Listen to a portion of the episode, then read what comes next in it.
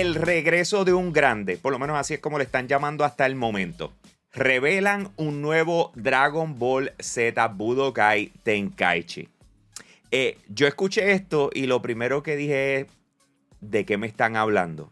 Porque pues, no tengo ni la menor idea. Yo no sé nada de Dragon Ball, pero sin embargo, tengo aquí al que sí sabe, el que nos va a explicar por qué esto es hype. O sea, porque una de las cosas que nos dimos cuenta es que todo el mundo está reaccionando como que el regreso de algo extremadamente grande y yo, al igual que muchos de ustedes quizás necesitan una explicación al respecto, así que tenemos aquí a King Zero TV que se va a encargar de ilustrarnos, o sea, de, llevarnos a través de esta información, de esta noticia y lo que significa su peso, etcétera. Así que King Zero, yo, yo lo que puedo hacer es dejarte que hagas tu parte. Go for it. Bueno, bueno, Humble, lo importante es que gracias a esta noticia yo considero que todo el mundo está a favor de que el cielo ha resplandido hacia nuestros porque mira que estamos hype con esto, ¿sabes? Yo, yo, no digo que tú entiendas, esto suena como algo imposible, porque estamos hablando que es como si esto fuese, si tú me dijeras a mí, ah, y ella anunció que va a ser un nuevo juego de Fight Night y de Def Jam el mismo día,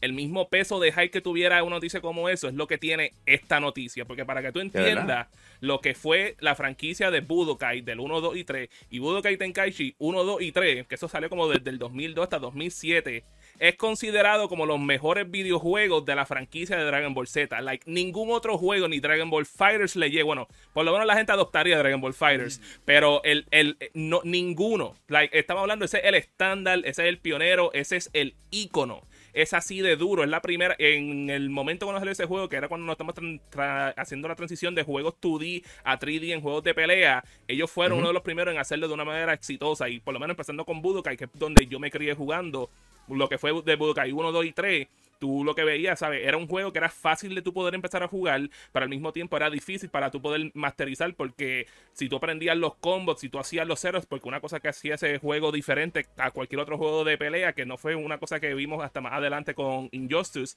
es que tú podías editar a los personajes para que tuvieran ciertas movidas, para que tú hicieras ciertos combos. Y una de uno de los mejores aspectos que tenía este videojuego era la manera en que tú podías atacar y tenías los struggles. Like, yo creo que todo el mundo que jugó estos juegos tiene esa historia en donde su mano murió dándole vuelta al joystick tratando de ganar el key, el key blast. Que, o sea, si ustedes han visto Dragon Ball Z, ustedes han visto cuando tira un Kamehameha y el otro le tira su equivalente de un Kamehameha y están ahí para ver quién es el que sobresale. Pues tú hacías eso con el joystick dándole vuelta y créeme que eso era de las cosas más intensas que tú habías visto en tu vida. Like, tú salías como en Dragon Ball Z, yo salía herido, tú salías herido jugando este videojuego. o sea que tú desarrollaste un antebrazo sabroso al participar de esto. Es más, estoy seguro que eso me ayudó a después, a después meterle a Guitar Hero en el futuro, que ese era otro juego que también era bien difícil en cuestión del dolor que uno sentía. Pero de verdad, el hype es verdadero y el hecho de este juego que se fue de una cosa que primero era como que del agua al agua, entonces se expandieron a lo que fue eh, un juego de pelea en un mundo abierto que tú se sentías que estaba en adentro del mundo del anime, que eso, es una de las cosas por las cuales a la gente le gustó estos juegos, es que inicialmente primero te ponían un cantito de lo que habían visto del anime en aquel entonces, después el próximo juego te venía con más pedazos y hacías y así adelante hasta que llegaron al nivel que empezaron a tirarse los what ifs de que, ah, ¿qué pasaría si esta persona que ya no estaba vivo este tiempo interactuaba con esta persona? Y yo creo que al pasar el tiempo, porque tú sabes, después que tú tuviste lo que fue el, primer season hasta lo último en Boo y tal vez cositas de GT, pues el contenido como que ya se estaba repitiendo. Pero, ¿qué es lo que pasa? Al pasar el tiempo, hemos visto lo que fue la película de Beerus, lo que ha sido Dragon Ball Super, la de Super Hero que fue recientemente, la de Broly nuevamente, que cambiaron un poquito el personaje, era un personaje diferente. Y eso tiene un montón de contenido que no hemos visto en un videojuego como lo que fueron estos. Que vamos a hablar claro, sin estos videojuegos no hubiesen existido los otros juegos de anime que hemos visto. Like, por ejemplo, tú pudieras, tú pudieras decir que la serie de Naruto Ninja Storm, cual fue un juego bien popular para aquel entonces, que no es por nada, anunciaron un nuevo juego de esa serie recientemente. Like, eh, ese juego se inspiró mucho de, ese videojuego a tal nivel que me recuerdo que en Arcadia 2013, que fue la última vez que nosotros hicimos como que torneos de juegos individuales, ese fue uno de los juegos que tuvimos ahí. Y el, hecho de que este juego fue el que le abrió las puertas a que todo esto otro, eh, toda esta otra serie de anime pudieran tener esos juegos a ese mismo nivel, es algo importante. Mario, dímelo. hazme un favor, respira. Te, te voy a decir algo, bro respira por el amor de Cristo, brother. Porque te digo con toda honestidad, el hype es tan grande que tú estás hablando eh, a una velocidad eh, que no se puede Estoy todavía tratando de registrar la mitad de las palabras que has dicho. Pero, pero, vale, oye, oye, oye, lo puedo entender.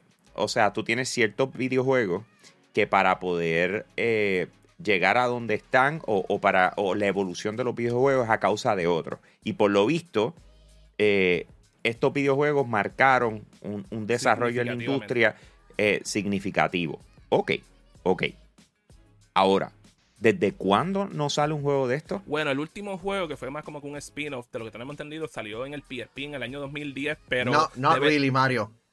¿Cómo que no? El último videojuego de esta serie salió en el 2012 para el Xbox Kinect. Manuel, nosotros no contamos. Hablamos de eso. esa basura. Si vamos a hablar con si vamos a hablar correctamente cuál fue el último videojuego de la serie. Los juegos que hacen sentido, que by the way son Budokai 1, 2, 3, Budokai Tenkaichi 1, 2 y 3, fue como del 2002 a 2007, como que cada año tiraban uno. Y literalmente, esos fueron el boom en aquel entonces. Después de eso, como que empezaron a empeorar los juegos que están lanzando de la serie y pues nunca volvieron a ser lo que eran. Y si tú me estás diciendo que este juego viene con la misma pepa que vinieron en aquel entonces, mira, bro, el hype es real. Es una razón por la cual la gente se ha ido, literalmente se emocionó tanto con ver esa noticia, porque de verdad no, no esperábamos eso, ¿sabes? Por años se lleva pidiendo que hicieran un nuevo juego, aunque sea un remaster de los juegos, y por fin nos están dando esto. Mira, eh, tú como fan, ¿verdad? Obviamente tú que eres fan, ¿qué, ¿qué, tú esperas de este nuevo juego? ¿Va a ser diferente a los demás o va a ser algo renovado? Bueno, yo por lo menos espero que en cuestión de gameplay se sienta como los juegos que fueron anteriormente, porque después de cierto punto como que tú sentías que los juegos lo habían como que watered down un poquito en cuestión de sus mecánicas, o si no lo hacían más difícil de lo que era normalmente.